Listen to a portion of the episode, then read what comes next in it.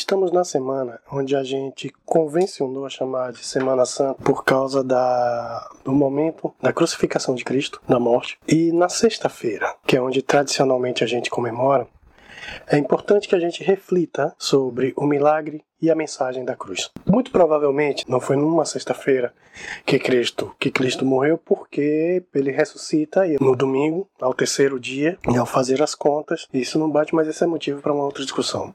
O que nos interessa saber aqui e nesse momento, a nossa grande reflexão é sobre a mensagem que é dada no momento em que Cristo vai ser morto na cruz e como ele vence a morte. Eu queria que abríssemos todas as Bíblias para aqueles que têm a possibilidade de abrir agora no livro de Lucas, no capítulo 23, a partir do versículo 26 até o 49. É uma leitura longa, mas é importante para que a gente saiba como se deu aquele momento. Quando iam levando, pegaram certo sirineu chamado Simão, que vinha do campo, e puseram-lhe a cruz às costas para que levasse após Jesus. Seguiam uma grande multidão e também mulheres que choravam e lamentavam. Jesus, porém, voltando para elas, disse: Filhas de Jerusalém, não choreis por mim, chorai antes por vós mesmas e por vossos filhos. Pois virão dias em que dirão: Bem-aventuradas as estéreis, e os ventres que não geraram, e os peitos que não amamentaram. Então dirão aos montes: Cai sobre nós as colinas, cobri-nos, pois se ao madeiro verde fazer isto, o que se fará com si? Levaram também outros dois homens que eram criminosos para serem mortos com ele. Quando chegaram ao lugar chamado Caveira, ali crucificaram a Jesus e com ele os dois criminosos, um à direita e um à esquerda. E disse Jesus: Pai, perdoa-lhes, pois não sabem o que fazem. Repartindo as roupas dele, sortearam-na. O povo estava olhando e as autoridades zombavam deles, dizendo: Aos outros salvou, salve a si mesmo, se é o Cristo escolhido de Deus. Igualmente, os soldados o ridicularizaram Chegando-se a ele, ofereciam vinagre, dizendo: Se é tu o rei dos judeus, salva-te. Também por cima dele estava uma inscrição, em letras gregas, romanas e hebraicas: Esse é o rei dos judeus. Um dos criminosos crucificados insultava, dizendo: Se tu és Cristo, salva-te a ti mesmo. E a nós. Mas o outro arrependeu-se, dizendo: Tu ainda temes a Deus, estando na mesma condição, nós, na verdade, com justiça recebemos o que nos nossos atos mereciam, mas a este nenhum mal fez. Então disse: Senhor, lembra-te de mim quando estiverem no reino. E Jesus lhe respondeu: Em verdade te digo que hoje mesmo estarás comigo no paraíso. Era quase meio-dia, houve trevas até as três horas. O sol se escureceu, o véu do templo rasgou-se pelo meio. Jesus clamou com grande voz: Pai, nas tuas mãos entrego o meu espírito. Havendo dito isso, expirou. O centurião, vendo o que tinha acontecido, deu glória a Deus e disse: Na verdade, esse homem era justo. Todas as multidões reunidas para presenciar isso, vendo o que havia acontecido, voltaram lamentando-se. Entretanto, todos os seus conhecidos e as mulheres e os que haviam seguido desde Galiléia estavam longe, estavam de longe observando essas coisas. Esse relato trazido por Lucas, ele é a parte final de todo um movimento que já havia acontecido alguns dias antes. Dois dias antes, Jesus faz a sua entrada triunfal em Jerusalém. Quando, cercado pela multidão com ramos de com ramos na mão, aclaravam aclamavam Jesus como o verdadeiro rei dos judeus. Dois dias depois, após a ceia, Jesus é traído, levado perante as autoridades, e aqueles que estavam com ele naquele momento no Monte das Oliveiras vai ser vão renegá-lo. Toda aquela mesma multidão, porque Cristo vai para a casa de, do sumo sacerdote, depois vai para a casa de Herodes, da casa de Herodes vai para Pilatos, volta para a casa de Herodes. Depois de novo vão ter com Pilatos e aí ele vai ser preso. Durante todo esse momento que se deu durante a madrugada, aquela mesma população que havia saudado a Cristo como verdadeiro Rei dos Judeus e Salvador da humanidade, também o renegou. No momento em que Pilatos dá a escolha entre escolher um criminoso, Barrabás, que deveria ser o condenado à cruz. E a Jesus, a multidão que havia saudado Cristo como verdadeiro rei dos judeus, pede para que se crucifiquem a Cristo e soltem a Barrabás. Todos aqueles que haviam acompanhado durante três anos a trajetória de Jesus, inclusive haviam feito promessas que não o abandonariam. Pedro vai dizer que lutaria com ele até o final. Todos também o abandonam. Aquelas mesmas pessoas que estavam com ele momentos antes, na noite anterior, também deixam de lado e acompanham a crucificação de longe. Naquele momento, fisicamente, Cristo estava só. Durante a prisão, logo pela manhã, sem comer, porque havia feito a última ceia, sem beber, porque estava preso, e sendo trasladado de um lugar a outro, e sendo escorraçado, chicoteado, condenado a chicotadas, esbofeteado. As dores físicas deviam ser imensas, porque o chicote utilizado era um chicote com três pontas, e na ponta de cada uma delas, dessas tiras de couro, tinham pedaços de chumbo. E esses pedaços de chumbo e de osso penetravam e rasgavam a pele. Ao tomar as chicotadas, o corpo de Cristo também é lacerado. Fisicamente a dor é insuportável. Além da dor física, também tinha a dor da vergonha. Os soldados romanos começam a escarnecer também de Cristo e fazem uma coroa de espinhos.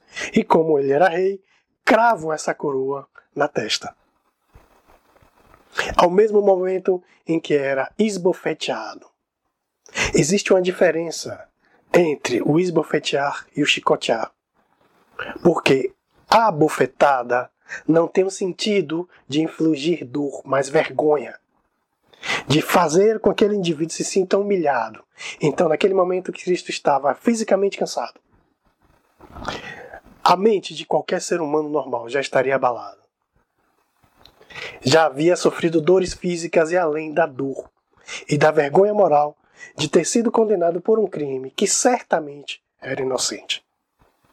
E vai ser levado para a morte de cruz. A morte de cruz era, naqueles dias, a morte mais vergonhosa que tinha. Só era dada para criminosos de alto grau e para os inimigos do Estado. As pessoas chegavam, chegavam a ficar dias penduradas na cruz. E os romanos tinham uma larga experiência em crucificação. Eles já sabiam muito bem como fazer, tanto para infligir dor, quanto para deixar aquele corpo pendurado, porque servia tanto de exemplo como de sofrimento para aquele que era crucificado. Ou seja, todo mundo sofria, não só ao ver ou ao sentir que está sendo crucificado, mas também ao ver aquele espetáculo tenebroso em que as pessoas iam. A família sofria, os amigos sofriam, os aliados sofriam, porque se passavam dias. No caso específico de Cristo, não se passa dias. Ao passar pela hora nona, provavelmente, todo esse sofrimento vai começar às nove da manhã, ele vai ser levado e ao meio-dia ele vai ser pendurado. Nesse trajetório, nesse, tra nesse trajeto entre o palácio e o monte do Gólgota, o monte da caveira, que era o lugar da crucificação, ou o lugar escolhido para crucificações, onde hoje tem até dúvida onde ficava realmente. O caminho não era tão longo, mas Cristo já estava tão debilitado que ele não consegue mais carregar a cruz.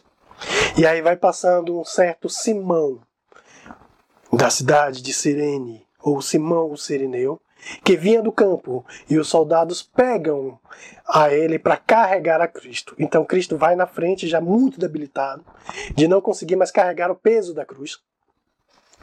E esse homem carrega a cruz até aquele lugar. Provavelmente também com muito medo de ser confundido com um dos seguidores de Cristo e também ser condenado à morte. Ao chegar aos pés da cruz, ele é deitado e os cravos são pregados no dorso, no punho. Outra estratégia romana. Esses cravos recentemente acharam alguns cravos de um crucificado no sepulcro em Israel. Esses cravos deviam ter de 15 a 20 centímetros e de 2,5 a 4 centímetros de diâmetro. Eles tinham uma ponta fina, eles entravam, mas eles pregavam e grudavam no osso. Provavelmente tinha que ser no punho, porque se fosse na palma da mão, teria que ter um outro instrumento para segurar, porque o peso da pessoa ao desfalecer rasgaria os músculos e os tendões e aquele corpo despencaria. E não era esse o objetivo de despencar. Era para ficar lá para ser apodrecido mesmo e comido pelos animais. Era uma imagem tenebrosa e de muita dor física para quem estava passando por tudo aquilo. O próprio Cristo, ao passar por isso, ele sente e provavelmente, como ele é 100% humano, a adrenalina leva a amenizar a dor. Quando a dor é tanta, a gente nem sente mais. Fica como um estágio de anestesia. E quando o efeito da, dor, da adrenalina vai passando, a dor vai se acentuando. E o próprio Cristo começa a ser pendurado. Esse sofrimento que durava dias, talvez pelo estado de debilitação onde Cristo estava, no caso dele demora horas. Três horas. E desse intervalo de meio-dia, também muitas coisas aconteceram. Aquela mesma população que vinha insultando, envergonhando, proferindo xingamentos, é, insultos para aqueles que passavam com a cruz, também foi levado para aquele momento. Eram criminosos que estavam sendo condenados. E Cristo estava entre esses criminosos. E como todos foram julgados e condenados, Cristo também estava entre eles. Também sofreu insultos. E também foi xingado. E me parece que os insultos aos outros eram menores que os insultos a Cristo, porque as pessoas estavam constantemente dizendo: se é realmente o Rei dos Judeus, salva a si mesmo e depois salva a gente que a gente vai acreditar. Isso não era bem verdade. O povo de Israel já estava acostumado a, desde a antiguidade, desde a queda e desde a saída do Egito, a negar a Deus. Era muito difícil ter alguém que desacreditasse da presença de Deus no momento em que passam 40 anos no deserto, porque quem era morto, é, quem queria ver a Deus nos tempos de Moisés, poderia durante o dia olhar para o céu porque tinha uma nuvem e à noite tinha uma coluna de fogo. Deus estava sempre ali. Quem quisesse ver era só olhar.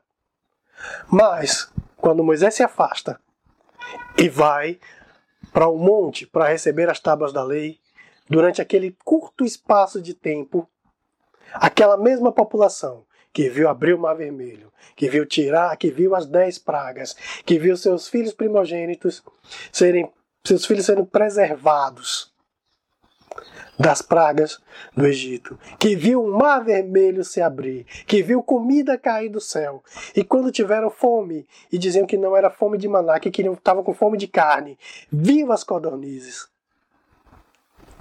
e que podia ver a Deus a hora que quisesse, constrói um bezerro de ouro e começa a negar.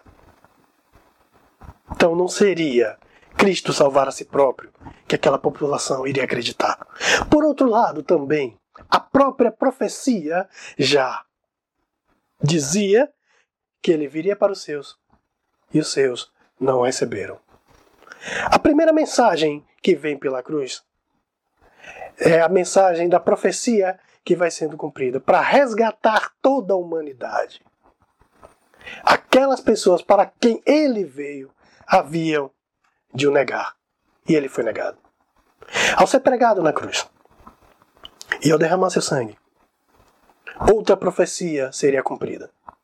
Desde a queda, existe a norma de que sem o derramamento de sangue inocente não existe remissão de pecado. Por isso, todos os anos, no, na primeira aliança, tinha que ir ao templo e prestar um sacrifício a Deus em perdão dos seus pecados. O símbolo que se escolheu para fazer essa, esse sacrifício foi o cordeiro. No primeiro momento, como Deus não aceita sacrifícios humanos, a ideia parte de Abraão, quando Isaac é levado para ser sacrificado pelo seu pai. E no último momento, Deus pede para que não sacrifique e coloca um cordeiro em seu lugar. Essa mensagem ela é transferida para Cristo. Então, todos os anos, após serem é, pra, com perdão dos pecados, levava-se um cordeiro para ser sacrificado, em nome de todo o povo. Mas tinham alguns cuidados, porque no templo havia um espaço onde somente o sumo sacerdote poderia entrar uma vez por ano. E nesse espaço chamado de Santo dos Santos, que era separado no lugar sagrado por um véu todo de linho, que pesava em torno de 100 quilos, separava esse espaço do espaço anterior onde os sacerdotes podiam ir. Ou seja, o povo podia ir até um lugar no templo. O sacerdote podia ir até um outro lugar no templo. Mas somente o sumo sacerdote, uma vez por ano, poderia ir até o Santo dos Santos e levar o sacrifício que salvaria todos, o todo o povo por aquele tempo. O perdão dos pecados era dado por meio do sacrifício de um cordeiro inocente. Esse sacerdote, ao entrar no Santo dos Santos, ele ia com guizos, sinos amarrados na cintura, e uma corda, porque se ele tivesse com algum pecado, acreditava-se que ele seria fulminado na hora e morreria lá dentro. Restava a dúvida: quem é que ia ter coragem de entrar lá para buscar o corpo? E correr o risco de ficar lá também. Então amarravam a corda na cintura do sacerdote e se os sinos parassem de fazer algum barulho, ele era puxado pela corda para que ninguém corresse o risco de ir resgatar o corpo e ficasse lá também. A segunda mensagem que vem pela cruz é que Cristo é esse cordeiro que vai ser sacrificado para o perdão dos pecados de toda a humanidade. E se ele é sacrificado, ao mesmo tempo também ele é o sacerdote. É por meio dele que esse sacrifício foi levado a Cristo. Essa mensagem vai ser muito importante séculos depois, quando vão se reinstituir o sacerdócio e vão colocar homens que faziam essa ligação entre Deus e a humanidade. Mas não precisa mais porque Cristo fez esse papel. E qualquer homem que assumir esse papel, de se dizer como sacerdote, como intermediário entre Deus e os homens, está incorrendo em pecado e por usurpação, querendo ser igual a Deus. É por isso que nós acreditamos no sacerdócio universal dos crentes. Todos aqueles que creem verdadeiramente em Cristo têm acesso direto a Deus por intermédio dele, e isso se deu no momento em que esse cordeiro foi sacrificado e que o véu foi rasgado de alto a baixo. Não existe mais um espaço, o Santo dos Santos, onde a gente possa entrar e ficar com medo de ter algum pecado e ser fulminado lá dentro. Porque o sumo sacerdote, Jesus Cristo, já fez todo esse trabalho. Agora, os nossos pedidos, as nossas orações, elas vão direto a Deus em nome de Jesus Cristo. A terceira mensagem que vem dentro da crucificação é o reconhecimento de parte da humanidade, mesmo estando no momento de morte, no seu último momento. Ao ser crucificado, Cristo vai com dois ladrões. Um deles, mesmo na cruz, sabendo que vai morrer, ainda aproveita para zombar também. Se tu és verdadeiramente o Filho de Deus, então desce da cruz, se salva e salva a gente também. Tira a gente daqui. Nesse momento, o outro reconhece quem realmente ele é e quem estava ao lado dele. E vai dizer: Esse homem que está aqui é inocente. Nós somos culpados. A gente está sendo morto porque nós somos criminosos. Mas ele não. E olha para Cristo naquele último momento e diz: Senhor, se lembre de mim quando estiver no reino dos céus. A resposta de Cristo é que ainda hoje estarás comigo no paraíso. No último instante, parte da humanidade, mesmo sabendo que vai perecer, ainda resolve escarnecer. Outra parte reconhece que Deus. Então nem todo mundo vai reconhecer o sacrifício e a grandeza de Cristo.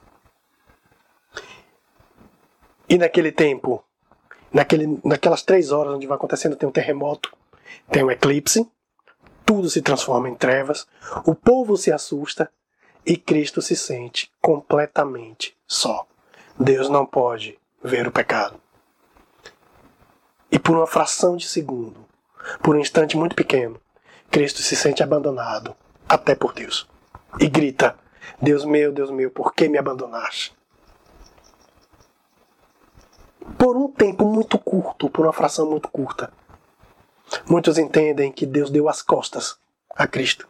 E naquele momento, até a fé, até a presença de Deus se afasta dele. E ele se sente completamente só. Claro que isso é momentâneo, porque logo após ele diz: Senhor, a ti entrego o meu espírito. E aí todos os pecados são retirados. Ele morre. Um soldado enfia uma lança no lado de Cristo e percebe que sai sangue junto com água e que não existe mais movimento porque ele já havia sido morto. É uma morte muito rápida que não era tão comum para uma morte de cruz. Cumpre-se mais uma profecia, porque os outros tiveram os ossos das pernas quebrados para que morressem mais rápido e que para pudessem ser sepultados, porque no outro dia era Páscoa e era um feriado importante para os judeus. E como o Império Romano não queria mais revolução, porque os judeus vinham dando problema o tempo inteiro, eles preferem antecipar. Isaías vai dizer que nenhum dos seus ossos foi quebrado. Que lições práticas a gente pode levar dentro da mensagem e do milagre da cruz? É um milagre que acontece na cruz não porque houve um eclipse, não porque o véu foi rasgado de alto a baixo. O milagre da cruz significa a redenção de toda a humanidade perante a Deus. Porque o próprio Deus nega a sua divindade e vem carne. Era muito fácil para todo mundo dizer. Para Deus é fácil dizer que não tem problema, Deus não sente fome. Deus não sente medo, Deus não se entristece, Deus não passa por privação, Deus não sente dor. A encarnação de Cristo é essa personificação, é Deus feito homem. E ao se fazer homem em Cristo, Deus nega a sua divindade. Ele se faz menor de todos e vem para a salvação. Essa mensagem de negação de si próprio leva ele a passar por todos os problemas que nós passamos. Cristo sente fome. E naquele momento, ele já tinha mais de 15 horas sem comer nada. Cristo sente sede, porque a água que deram era vinagre. E não acho que vinagre seria o mais indicado para alguém que tem sede. Cristo sente dor porque estava com o corpo dilacerado de feridas. Cristo se sente sozinho porque todo mundo abandonou. Cristo se sente só porque por uma fração de segundos até Deus tinha abandonado. Ou seja, Deus, ao se fazer homem e ao se passar pela crucificação, o milagre vem na redenção de toda a humanidade, quando ela vai ser salva por aquele que passou por todos os sentimentos e todas as frustrações e todas as dores porque passa a humanidade, ainda que fosse Deus. É Deus que vai utilizar e vai negar a si próprio para salvar toda a humanidade. É nesse momento em que o milagre acontece. Porque somente através disso toda a humanidade ela pode agora ser liberta dos seus pecados. Dentro dessas lições práticas a gente pode tirar algumas também. A mensagem da cruz também diz que não existe mais a necessidade de um sacerdote, porque Cristo é o sacerdócio real. É em Cristo que vão ser depositadas todas as esperanças. Nós não precisamos mais de um sacerdote, porque Cristo é o sumo sacerdote. Em Cristo também vem a mensagem que, ainda que sentimos dores, que sentimos tristeza, que sentimos frustrações e solidão, é dele onde vamos encontrar todo o repouso e todo o consolo. O Espírito Santo vem depois para fazer esse consolo de saber que somos salvos.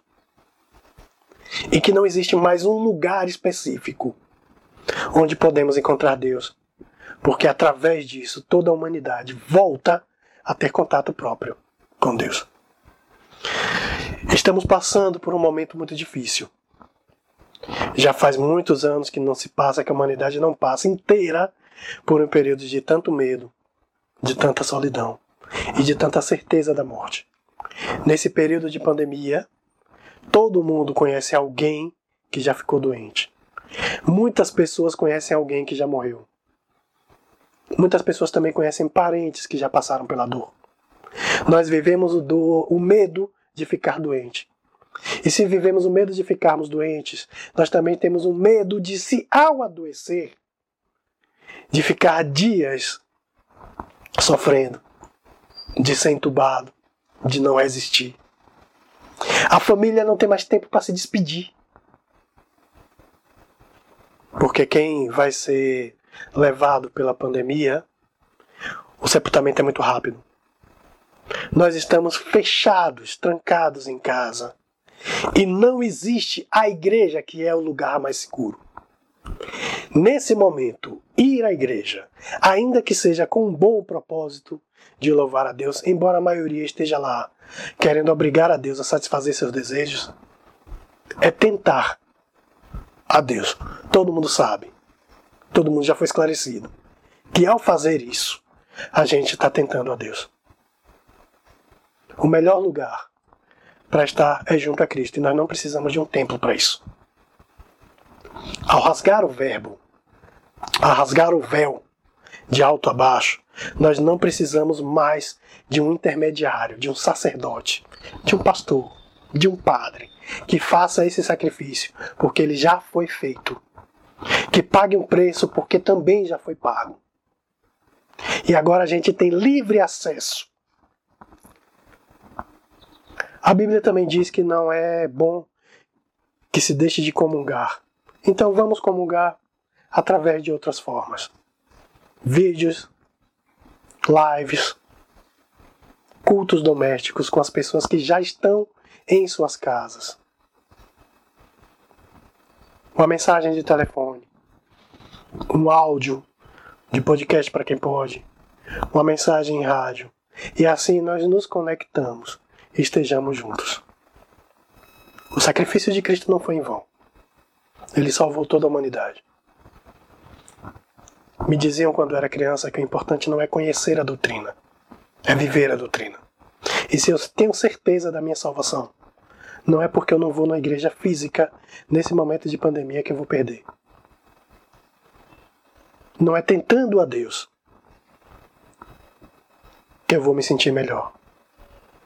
Ao contrário, a gente pede o conforto, a gente pede que nos ajude nesse momento. E se a morte assim vier, que estejamos preparados, porque temos certeza de para onde vamos.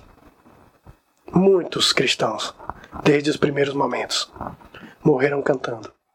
A mensagem da cruz, ela também diz que a esperança está na morte, não na vida. Muitos cristãos que eram levados para o Coliseu para serem mortos pelos animais entravam cantando. Tem uma história que diz que um centurião pergunta para quem que eles cantam e diz que eles louvam a um carpinteiro morto. Essa mensagem não é para um carpinteiro morto. É a certeza da sua salvação, ainda que a sua vida pereça.